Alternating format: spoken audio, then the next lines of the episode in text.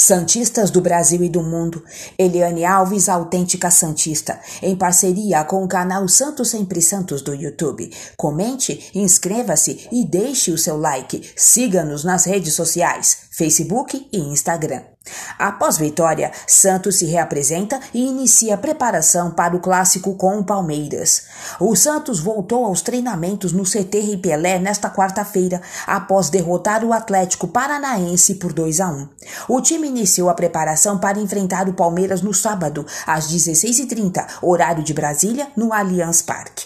Os titulares do último jogo ficaram na academia para execução de atividades regenerativas. Já os reservas e não relacionados trabalharam no gramado.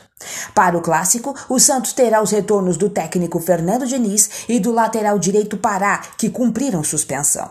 John trabalha para recuperar as melhores condições e pode ser titular diante do rival. Já Felipe Jonathan, Alisson e Caio Jorge ainda são dúvidas. Desfalque certo é o zagueiro Luiz Felipe, que recebeu o terceiro cartão amarelo. Com isso, o Peixe deve ter uma dupla de zaga inédita no final de semana, formada por Kaique e Danilo Bosa.